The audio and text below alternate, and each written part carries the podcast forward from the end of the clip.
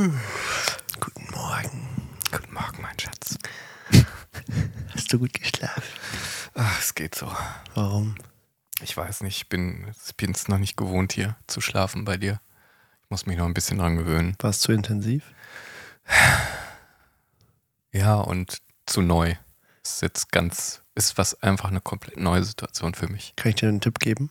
Ja. Lass sie doch einfach mal fallen. Konstantin, herzlich willkommen in meinem Bett. Vielen Dank. Ich bin geehrt Nein. und fühle mich geehrt. Kann man sich geehrt fühlen? Kann ich mir nicht vorstellen. Nee, ne? Aber ich bin relaxed und freue mich, mich anlehnen zu können, ganz chillig und eine bessere Akustik zu haben als in äh, Den anderen dem, Räumen. den anderen Räumen von diesem Tony Tony Biaggi. Penthouse. Ja. Übrigens, Tony Biaggi, ähm, Oh, scheiße. ja, wir haben es letzte Folge verkackt und zwar fehlte am Anfang der Einspieler, Copyright, Trademark, eingetragenes Register, Verträge, Seelenverkauf etc. pp. Und deswegen, Was passiert? ja, sag, Ja? Soll ich sagen? Ja. Die scheiß Information soll ich jetzt vermitteln, ne? ja, Leute, es tut uns leid, wir haben mit Toni Biaggi gesprochen, beziehungsweise Toni Biaggi hat mit uns gesprochen. Man kann nicht mit Toni Biaggi sprechen. nee, Und alle, die von den 2% Rabatt profitiert haben in den letzten Monaten, werden entsprechend zur Kasse gebeten. Als Strafe werdet ihr mit 2% Strafe quasi belegt. Ja. Und Toni Biaggi holt damit eigentlich quasi die Schuld wieder zurück, so Ja. die Probleme. ja. Äh, ist Tut aber uns, natürlich, tut uns irgendwo leid, aber ist natürlich völlig ich verständlich. denke, jeder hat dafür Verständnis. Ja, denke ich auch. Ne? Also setzen wir zu, zu Grundlage so quasi. Ne? Ja. Ja, in diesem Sinne, äh, freut euch, dass ihr ähm, uns solidarisch aus der Patsche helfen könnt. Ja, weil wir müssen ja nichts zahlen, wir beide, ne? Wir haben ja keine Probleme. Also ich musste den Porsche SUV wieder abgeben. Hast du? Ja. Ach so. Aber ich habe jetzt einen, einen kleineren einfach nur. Ist gut. Ja, und ansonsten Der Lamborghini ist ja auch kleiner, der ist flacher als ein Porsche. äh, nur breiter. Äh, in diesem Sinne fangen wir natürlich dann dementsprechend nochmal richtig an. Der folgende Podcast wird Ihnen präsentiert von Tony Biaggi. Tony Biaggi. Nur echt mit den 391.412 20 italienischen Sternen. Mm. Konstantin und Ferdinand. Ja, herzlich willkommen Herzlich willkommen. aus Ferdis Bett. Herzlich willkommen zu Konstantin und Ferdinand. Herzlich willkommen zu eurem Lieblingspodcast. Hoffentlich. Warum hören sich das Leute eigentlich an? Warum hören sich Leute unseren Podcast an? Warum gehen wir davon aus, dass es so relevant ist, was wir hier labern, dass man das veröffentlichen muss? Ich denke, vor fünf, sechs, sieben Folgen habe ich schon mal gesagt, dass ich es nicht glaube, dass es, dass es Menschen gibt, die sich das anhören. Dann haben sich aber ein paar Menschen gemeldet, die sich das offensichtlich anhören und die es vielleicht sogar inspirierend finden. Ja. Bislang habe ich ja immer nur gedacht, das hören sich Menschen an, die bei uns beide kennen und es irgendwie witzig finden, uns zu hören. Ja. Aber es gibt auch Menschen, die uns nicht kennen, also nicht wirklich kennen. Ja. Also nicht persönlich kennen. Vielleicht irgendwie vom Job oder mal was gehört oder mal unseren Videopodcast gesehen. Aber es, es scheint doch Menschen zu geben, die sich das auch so einfach anhören. Ja. Ah, das ist irgendwie schön. Finde ich auch. Worüber reden wir heute? Ja, worüber möchtest du eigentlich reden? Ich würde. Sollen wir über das Leben reden? Ja, ich habe ähm, ich hab tatsächlich was im Hinterkopf. Äh, Ferdi und ich haben uns gestern lange unterhalten. Wir haben telefoniert, ähm, unsere, ähm, unseren Telefontermin mal wieder durchziehen können, den wir ja unter der Woche oder generell im Alltag immer schwierig ähm, hinkriegen, den nicht zwischen Tür und Angel stattfinden zu lassen, sage ich mal. Ne? Und ähm, wir sprachen da so ein bisschen ähm, natürlich auch darüber, wie man sich gerade so fühlt. Und manchmal fühlt man sich ja, Achtung, kein Gefühl, inkompetent, klein, wurstig, sowas, so in der Hinsicht. Und ich habe ähm, mir gedacht, wir sprachen dann darüber, dass auch das ja irgendwie erstmal akzeptiert werden muss. Also wenn man sich dann dafür verurteilt, quasi, dass man es, oder ich sag's mal anders, Ferdi, wenn ich mich inkompetent fühle, was ja zwar kein Gefühl ist, ähm, aber darauf hinweist, dass ich mich schon verurteilt habe als inkompetent, dann kommt das Gefühl ja aus der Verurteilung, sprich aus dem Denken. wie fühle ich mich denn eigentlich? Wie habe ich mich denn davor gefühlt?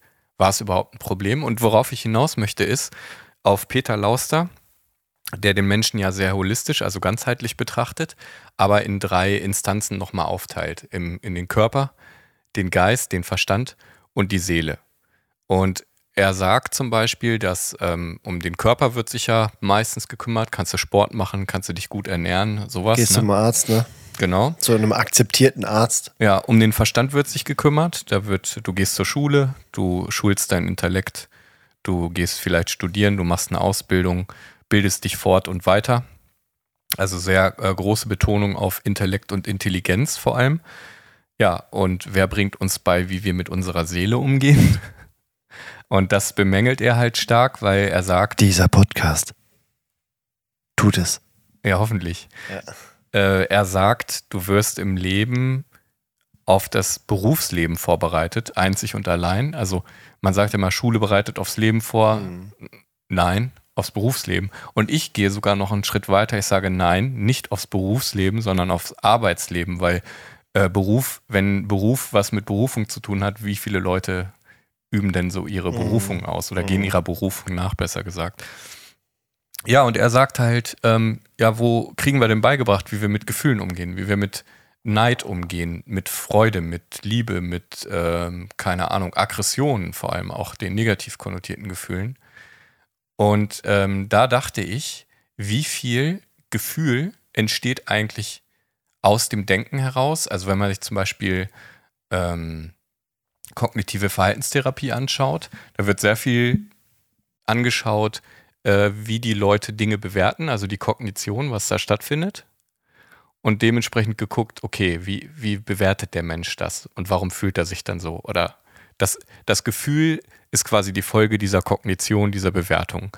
Und wenn äh, wir beide, Ferdi, uns jetzt inkompetent in Anführungsstrichen oder wurstig fühlen oder so, dann haben wir ja schon gedacht, dass wir es sind. Dann folgt ja das Gefühl aus dieser Kognition heraus, aus diesem Denken.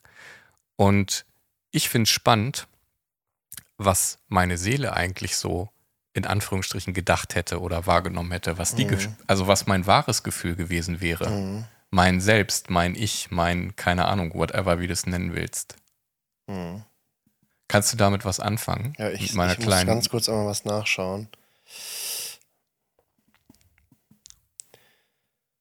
Heißt es nicht Hochstapler-Syndrom? Mhm. Ja, ne? Mhm. Was auch äh, Einstein hatte, ne? Dass er Sorge davor hatte, dass er, Aufzufliegen, ne? dass er auffliegt, ne? Ja. Also, dass er irgendwie, der lag auf dem hier Sterbebett und so und hatte Schiss davor. Ja. Dass alle merken, dass er gar nicht so richtig viel Ahnung hatte. Das Problem ist ja, je mehr du weißt, desto besser weißt. Oh, sorry. Ja, wir kuscheln hier ein bisschen oh, zu gegen nah. Mikro. Ähm, je mehr du weißt, desto besser weißt du ja wahrscheinlich auch, was du nicht so richtig weißt oder was du nicht so gut durchblickst und so, weißt du? Ja, äh, Weil du desto besser verstehst auf jeden Fall das System. Also, wenn du Wissenschaftler bist und mitbekommst, wie viele Disziplinen es gibt und wie krass tief manche Menschen irgendwo drin, selbst wenn du in deiner eigenen Disziplin so hart weit drin steckst und wenn du dann halt siehst, wie viele das davon gibt, dann weißt du auch schon ziemlich gut, was du alles nicht wissen kannst, äh, doch wissen kannst. Also ich merke es auf jeden Fall und I feel you, wenn du es sagst und so, dass es vom Denken her kommt und so weiter und so fort, ja. Also wie viele dieser, dieser, dieser schlechten Gefühle, sage ich mal, kommen daraus, dass man quasi sich selbst dann in dem Moment schon bewertet hat als zum Beispiel inkompetent oder nicht richtig oder falsch oder ja, irgendwie nicht so, wie man es gerne hätte. Ne? Aber dann ist die Frage, woher kommt das denn? Also wo, woran machen wir es fest, ne? Woran machst du es fest, dass du, also woher kommt das Gefühl mit dem kompetent oder inkompetent fühlen? Ja, ich nehme an, aus, aus Vergleich. Also ich glaube, das ist erstmal sehr automatisiert, dieses Denken und Werten. Das, ähm, das wurde ansozialisiert. Das funktioniert wahrscheinlich oder geschieht wahrscheinlich einfach blitzschnell, sodass man das gar nicht mehr richtig bewusst wahrnimmt in der, in der Schnelle, in diesem Automatismus, äh, der da vollzogen wird. Und dann ist es ja so schwierig, das erstmal wieder rauszufinden. Deswegen gehen ja Leute zur Therapie oder zur Beratung, um herauszufinden, also um diesen blinden Fleck halt ersichtlich zu machen oder auszuleuchten zumindest, um zu sehen, was da überhaupt passiert und wie da was bewertet wird und warum überhaupt. Kannst du dich denn daran erinnern, wann du es das letzte Mal hattest? Was jetzt genau? Ja, dieses inkompetent fühlen. In Ja, ich hatte das äh, vorgestern, glaube ich, war Und das. in was für einer Situation? Du Das- kannst sie auch anonymisieren. Ja, ich glaube, ich fände es jetzt schwierig, das zu anonymisieren und ich möchte jetzt nicht die andere Person, die mit beteiligt war, Ja. da, da würde ich erstmal vorher fragen wollen. Ja. Ich weiß nicht, ob ich das jetzt aus dem Stehgreif gut Ja, erzählt bekomme. andere. Ich habe auf jeden irgendeine Fall, ähm, habe ich gedacht, wohlgemerkt, ich habe nicht das Gefühl gehabt, sondern ich habe gedacht, ich habe was falsch gemacht Ah. und habe dann bei der Person ein negatives Gefühl ausgelöst. Genau, ich bleibe mal bei dieser Mhm. theoretischen Praxisbeschreibung und mich dann natürlich schlecht gefühlt, weil das war ja nicht mein Ziel. Ich wollte der Person eigentlich was Gutes tun. Mhm. Und dann hatte ich dieses, ja, es ist kein Gefühl, aber diese Bewertung, dass ich inkompetent bin oder ähm, wie hast du das genannt?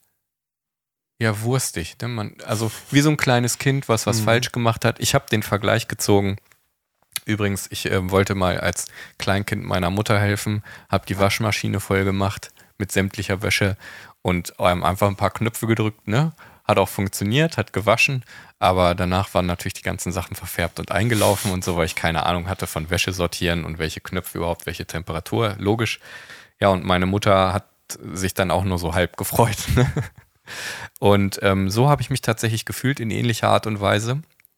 Und dann weiß man ja schon oder kann man ja schon von ausgehen, woher dieses Gefühl jetzt stammt, woher man das gelernt hat, dass das jetzt falsch war oder sich dann dementsprechend schon verurteilt. Ne? Also geht bis zurück in die Kindheit eben der Prozess des Erziehens und der Sozialisation und der Reaktion von Leuten ähm, lässt einen dann so bewerten. Würdest du denn sagen, als derjenige, der sich damit nicht so beschäftigt wie ich, und du weißt ja, dass ich das ab und zu mal mache, auch äh, im Job, dass dieses Benoten in der Schule und dieses bewertet werden, dass das damit was zu tun hat? Dass du in solche Schubladen gepackt wirst? Throughout your Kindheit und Auf Jugend? jeden Fall. Ja? Ja, ich finde auch, wenn man da deine ähm, Berichte mit Timon sieht, also hier der ein, der ein Tag in der Schule da Ja. in Gelsenkirchen ist Ja. das, ne? Äh, als du die Schülerinnen und Schüler fragst, ob die gerne Noten haben wollen und alle ja natürlich so, ne? Also äh, Peter Lauster würde sagen, die, die haben das schon introjiziert, Mhm. ähm, haben das einfach übernommen, ähm, weil sie wissen wollen, wo sie stehen und sowas, ne? Weil sie sich vergleichen wollen. Und ich glaube, das lernen wir schon relativ früh. Und dementsprechend würde das auch diese, dieses inkompetent. Er sagt introjiziert, weil quasi es wird, wird übernommen, aber internalisiert ist Ja. natürlich. Sie haben es verinnerlicht, ja, aber sie haben es trotzdem introjiziert bekommen, weißt Okay. du? In ihr Über-Ich, würde Mhm. er sagen, wenn er sich auf Freud stützt. Und äh, finde ich immer ganz spannend, weil das natürlich dafür sorgt, dass wir dann Normen übernehmen, die wir eigentlich scheiße finden würden, vielleicht. Also die entgegen unserer Seele oder unserer Bedürfnisse gehen. Ne? Mhm. Ja, und ich habe mich gedacht, was ist denn eigentlich dann das, was ich jetzt eigentlich empfunden hätte? Also ich, mein inneres Ich und wie wenig ich damit verbunden bin, in Kontakt bin. Und ich mache mal ein Beispiel äh, zu dieser These, wenn man sagt, was ist denn das Ich? Was ist denn das Selbst? Äh, also die Theorie des Selbst ist ja auch nur eine, ein, ein Erklärmodell in der Psychologie, die aber sehr breit gefächert ist, würde ich mal behaupten. Und es gibt ein schönes Beispiel, ich glaube, das ist in einem Buch von ähm, Georg Milzner, der geschrieben hat, wir sind überall nur nicht bei uns selbst. Ein Baby spielt mit einem Löffel und jetzt kommst du nach Hause, keine Ahnung, ist dein Neffe oder so, und hast ein richtig geiles Spielzeug mitgebracht, ne? Denkst du, boah, ich hab den, mach dem jetzt eine Riesenfreude, wenn ich dem jetzt dieses Spielzeug gebe. So, gibst das Spielzeug hier, guck mal, voll geil. Das habe ich gekauft, habe ich dir mitgebracht. So, und ihn interessiert das Spielzeug einfach nicht. Er spielt weiter mit dem Löffel. Und das macht er, weil er aus seinem Selbst heraus diesen Löffel faszinierender findet als das Spielzeug, was eigentlich als Spielzeug von uns Erwachsenen konstruiert und gedacht, erdacht wurde und dann auch produziert wurde. Und äh, das ist aber dem Kind egal, wie der Löffel ist gerade interessanter. Das ist gerade das Spielzeug. Und das macht es aus einem selbst heraus. Und deswegen gibt es halt diese Annahme, dass jeder so ein seelisches, diese Instanz hat, dieses, wie man es nennen möchte, ich, selbst etc. Und wir lernen uns davon zu entfremden. Und dann sind wir schon wieder bei der GfK. Das finde ich ganz geil, wie man da wieder den Kreis schließen kann. Merkst du, hast du den Eindruck, dass du, wenn du, also dieses, was wir gerade angefangen haben, also ich habe das, das Gefühl, den Eindruck, irgendwie, was weiß ich, dulli zu sein, also ne, irgendwie was nicht zu können und so. Ähm, Ja, das ist ja kein Eindruck, das ist auf jeden Fall eine Selbstverurteilung. Mhm. Hast du den Eindruck, dass das äh, zugenommen hat bei dir jetzt, wenn, also während Corona und Lockdown und weniger Menschen treffen? Weil ich- ich könnte mir vorstellen, dass es schon auch ein Stück weit zusammenhängt. Ja. Also ich, ich merke es bei mir vor ein paar Tagen, da mache ich ein bisschen was, äh, äh, stärker in der Öffentlichkeit, uh, und ich zweifle zwischendurch dran. Soll ich es machen? Habe ich das richtig gemacht? Uh, was könnte das für Konsequenzen haben? Also ich zweifle auch ein bisschen an mir, meinen, an den, meinen Fähigkeiten oder wie ich, wie ich rüberkomme. Ja, so Mer- unsouverän. Ja, und nicht so souverän. Ja. Und äh, merke dann, äh, sobald ich wieder in Gruppe komme, also irgendwie eingebunden bin, ob ich jetzt mit einem einzelnen Menschen spreche oder mit meinem Team zum Beispiel der Arbeit, schwindet das so ein bisschen. Und würdest du also sagen? Also es wird besser dann. ja, ja, wird besser auf Ja. jeden Fall, dass ich dann wieder etwas selbstsicherer werde. Das ist ja irgendwie, also irgendwie würde ich sagen, das ist natürlich und, und cool, auf der anderen Seite halt blöd, dass man abhängig ist von anderen, damit man selber mit sich klarkommt, weißt du, was ich meine? Also diese, wir wissen, Grundbedürfnis soziale Eingebundenheit, Kompetenzgefühl, Autonomie. Okay, Autonomie mal wegpacken, Kompetenzgefühl, so das, das dahin geht's ja, ne? Also wie kompetent fühle ich mich? Ähm, und habe ich da irgendwie, bin ich wirksam, kriege ich es hin, dann zweifelt man zwischendurch an sich, dann brauche ich dann irgendwie doch wieder die Gruppe und die Bestätigung. Mhm. Oh, eigentlich ja gar nichts. Also eigentlich würde man sagen, so wenn du ständig Feedback und Bestätigung brauchst, eigentlich, eigentlich nicht so cool. Ja, wenn du es ständig brauchst und vor allem immer und wenn es nie genug ist, ne, vor allem. Also da hatten wir mit Sicherheit ja auch schon drüber geredet, wie viele Likes Mhm. brauchst du, um glücklich zu sein, ne? Und äh, ich hatte heute mit meiner Freundin drüber gesprochen, die meinte irgendwie nebenbei würden sich jetzt gerade sehr viele Influencer quasi outen, in Anführungsstrichen, dass sie Depressionen hätten. Mhm. Ich weiß nicht, ob das jetzt auch mit Corona zusammenhängt, aber ähm, daran merkst du und unter anderem daran, du siehst ja auch bei irgendwelchen Megastars oder so, wo man mal denkt, die führen bestimmt, äh, führen bestimmt ein geiles Leben, ähm, dass die genauso Probleme haben können, ähm, seelische und nicht zufrieden sind. Ja, und und einfach nicht, also trotz der, der vielen Likes und ähm, der vielen Bewunderungen, dass das einfach nicht ausreicht. Ne? Ja, und im Gegenteil wahrscheinlich, weil je mehr du davon bekommst, also die, die Relationen verändern sich ja, desto tiefer kannst du ja auch also fallen. Ja. Also wenn du 400.000 Daumen nach oben bekommst, kriegst du auch 100.000 nach unten. Wenn du Ja. 400.000 nette äh, Kommentare als Adele oder Rihanna unter deine Videos bekommst, weil du kriegst halt auch Scheiße drunter. Ja. Also je mehr Öffentlichkeit, desto krasser. Und deswegen, das habe ich aber auch schon zweimal, glaube ich, in diesem Podcast, Podcast gesagt, ich glaube, dass wir als Fans von irgendwelchen Influencerinnen und Influencern, glaube ich, besser daran täten, die Leute, denen nicht zu folgen, proaktiv im Sinne von, ich abonniere das oder ich schicke den Like, sondern man guckt sich das an und lässt sich inspirieren, aber weißt du, was ich meine? Ja. Aber wir, wir geben diese Herzchen nicht, weil die eigentlich, das ist so, als würden wir halt immer Bonbons geben, Kindern Ja. Bonbons geben oder Noten geben oder wir würden halt Geld für irgendwas zahlen oder halt immer eine Droge geben. Also ich würde dir immer einen kleinen Schuss Heroin geben oder so. Ja, witzigerweise ist, ist dieses Fanverhalten, also diese, diese Masse, dieser Mainstream, der da folgt und äh, dieser Schwarm, äh, laut Georg Milzner ähm, auch eine Entfremdung, weil diese Masse quasi sich ihre Identität in diesem Massenverhalten auch sucht. Also auch entfremdet ist, auch nicht das eigene Selbst erforscht oder entdeckt hat und deswegen mit dieser Masse mitgeht, um halt nicht negativ rauszufallen, aufzufallen oder so. Und ja, das mögen doch alle, dann mache ich da auch mit quasi. Und dann, Mehr oder weniger bewusst, ne? also ich habe noch nie einen Äh, Podcast im unbewusst. Liegen aufgenommen, übrigens im, auf dem Bauch liegen, deswegen kommt ab und zu die Stimme nicht ganz so gut. und dann muss ich bei mir feststellen, dass ich in den letzten Monaten und Jahren, wenn es sehr kommerziell geworden ist, also wenn irgendwie Leute irgendeinem Hype hinterhergerannt sind, ob es jetzt im Skiurlaub der Skilift war oder ob es halt irgendein Topmodel war, dem man folgt oder irgendeinem Musiker oder einer Musikerin oder äh, was auch immer, Ja. dass ich dann gemerkt habe, dann trenne ich mich davon eher so. Also ich nehme lieber den anderen Lift. Nehme lieber den Lift, wo keiner ansteht. Es geht gar nicht mehr so sehr ums Warten. Es geht eher darum, sobald ich merke, uh, da wird was kommerziell, so, so kommerzmäßig, dann möchte ich mich davon so ein bisschen distanzieren, wegsegregieren, wie auch immer. Und dann denke ich, oh Junge, worunter leidest du denn eigentlich, dass du das dann nicht kannst, dass man so ein bisschen sich unwohl fühlt, so ein bisschen Scham oder Fremdscham oder Ja. es ist so ähnlich Hast wie, es ist, pass auf, es ist, ähnlich wie, es ist ähnlich wie Weihnachten, Weihnachten einkaufen gehen, Geschenke kaufen. Mache ich nicht mehr, weil ich das ganz schrecklich finde.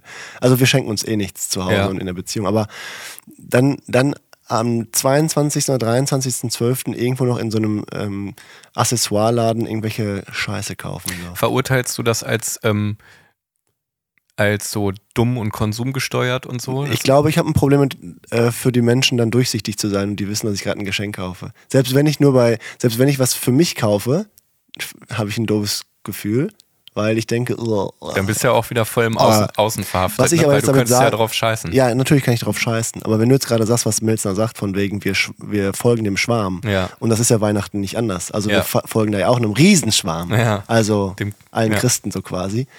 Äh, und Christinnen und Christen. Ähm, weil dann könnte ich jetzt sagen, ach, da muss ich mich ja gar nicht verurteilen. Das ist ja ganz natürlich, dass ich mich dabei so doof fühle. Dass ich mich also wegtrenne. Also dass ich nicht dem Schwarm folgen möchte, sondern bei mir bleiben will. Weißt du, was ich meine? Aber warum fühlst du dich denn doof?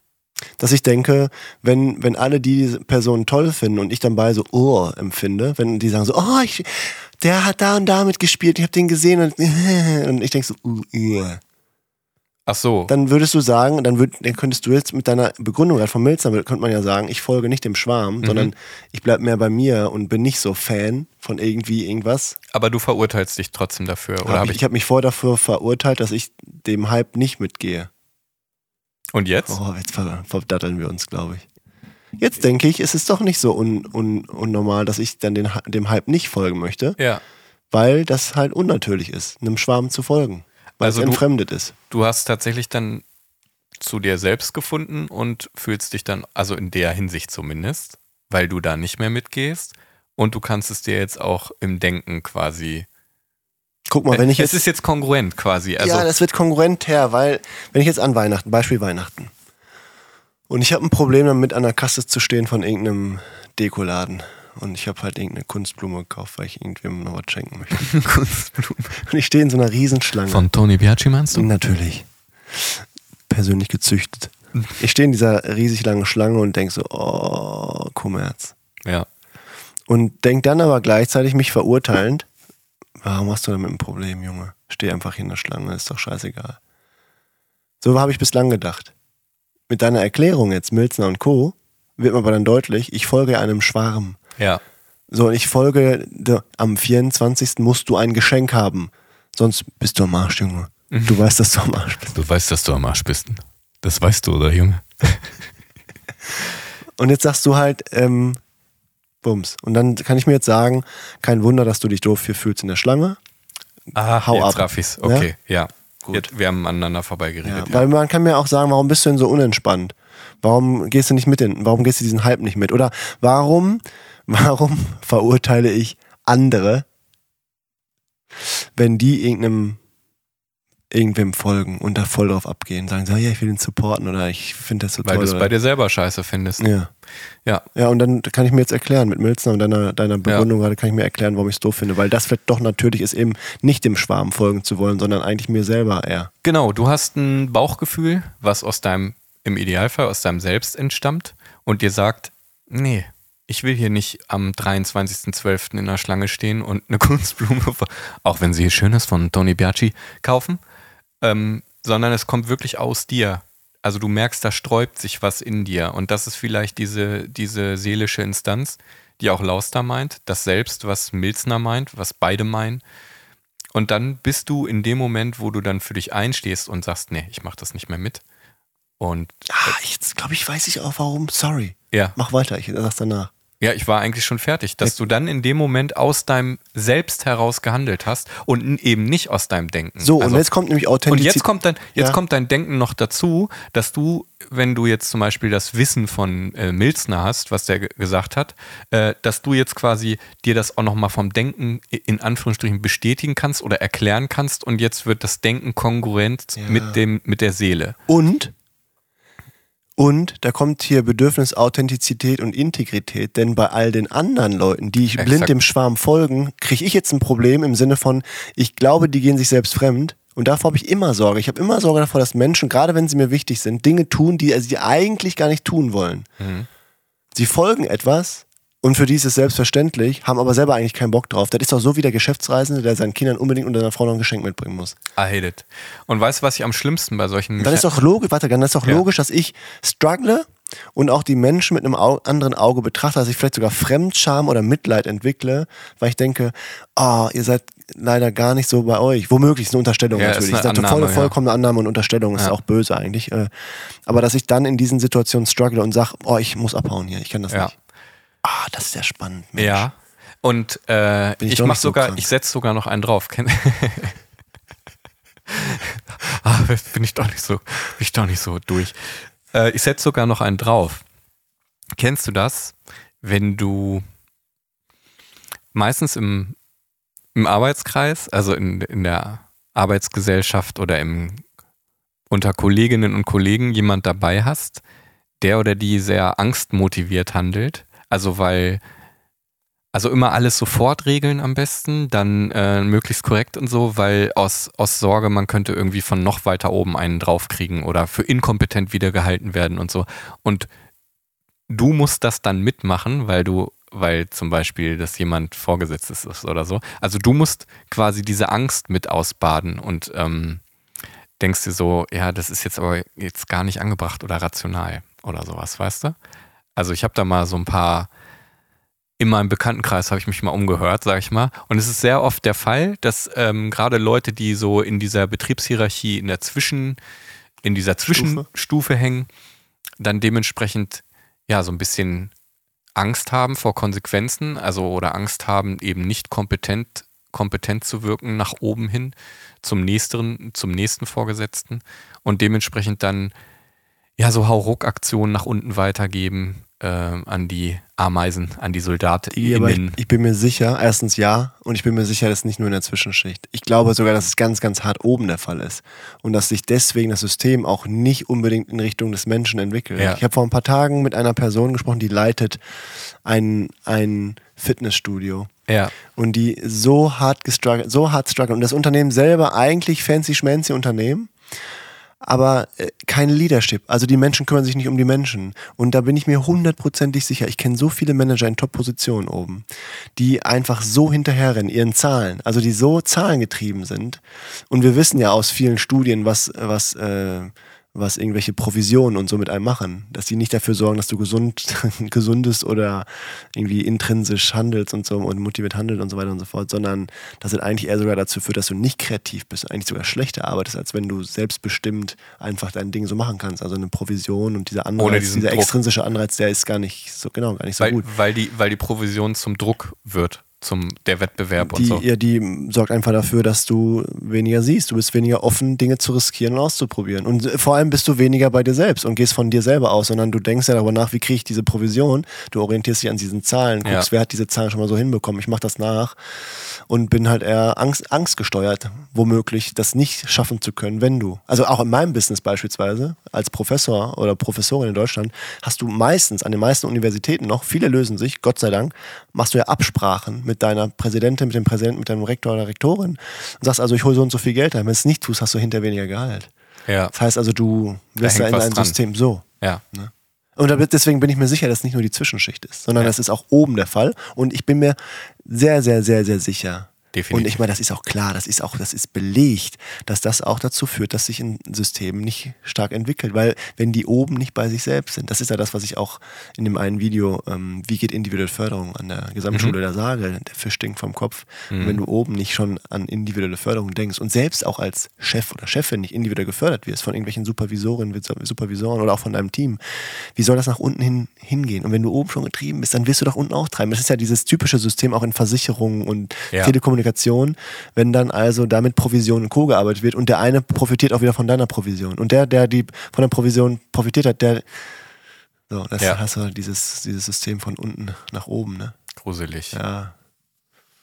Ja, und Deswegen ja, Angst ich. übrigens, Angst, ja. Und wenn du es dann mittragen äh, musst, vor allem mit ausbaden musst, in Anführungsstrichen musst, ne? wir wissen ja, wie das mit müssen ist und sollen, aber ich tue mir da nach wie vor immer noch schwer, situationsbedingt.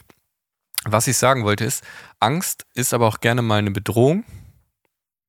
Also, oder Angst wird als Bedrohung empfunden. Und was mache ich dann? Ich werde frustriert, weil ich diese Angst entweder ertragen muss, oder ich werde aggressiv, weil ich sie abwehren will. Oder du flüchtest oder sowas, ne? Genau, oder ich werde aggressiv, weil ich sie abwehren will. Und so ähm, wird auch Aggression immer weitergegeben. Also Frustration in Form von Aggression und im schlimmsten Fall, um es auch hier wieder mit Laus das Worten zu sagen, es wird zu Destruktion. Also Aggression ist ja erstmal vermeintlich nichts Schlechtes, weil manchmal sorgt ja Aggression auch für eine gewisse Durchsetzung oder so. Aber wenn es dann etwas, wenn es dann destruktiv wird, äh, so gegen das Leben und gegen den Menschen gerichtet und wenn wir dann andere wieder versklaven wollen, emotional und so, um wieder zu Rosenberg jetzt zu kommen und äh, eben nicht bitten, sondern fordern, ähm, du setzt das jetzt durch damit und so, dann äh, sind wir wieder bei der Frustrations- oder ja, bei der Destruktion oder der Frustrationsweitergabe. Und derjenige, diejenige, die jetzt die Frustration erlitten hat, ja, wohin mit der dann? Dann äh, kommt das klassische Beispiel, kommst du halt nach Haus, wenn du das unterste Glied in der Kette der Aggression bist oder in, in der Hierarchie des Betriebes, kommst nach Hause, lässt es bei deinen Familienmitgliedern aus oder so, ne? Oder keine Ahnung, bist halt unausgeglichen. Irgendwo staut sich die Scheiße immer auf, irgendwo muss sie wieder raus. Ja. Tragisch. Ja, das, das ist halt das Gewaltvolle, was Rosenberg meint, ne, letztendlich. Damn. Wollen wir uns an dieser Stelle verabschieden? Wir haben jetzt hier ein paar Minütchen. Ja, offiziell ähm, möchte ich mich dafür entschuldigen bei allen Zuhörerinnen und Zuhörern, dass das sehr komplex war heute. Glaube ich, wir hatten so ein paar Gedankengänge, die echt Ja, vielleicht können wir das in der nächsten Folge nochmal heavy waren. hier und da ein bisschen ausbreiten. Aber Oder einzelne Punkte davon Wir nochmal. bitten natürlich um Verständnis, weil das ist auch keine einfache Situation hier für uns. Wir Ja. liegen, Wir liegen hier im in so einem Bett. gemütlichen Bett. Ja. Und sollen uns dann auch noch konzentrieren, weißt du? Ja. Weißt du? Konstantin und Ferdinand. Dieser Podcast wurde Ihnen präsentiert von Tony Biaci. Tony Biaci. Tony Biaci. Nur echt mit den 921.461 italienischen Sternen. Minus 2% Rabatt. Ja, ja gut, muss Oder plu plus 2% Rabatt, ne?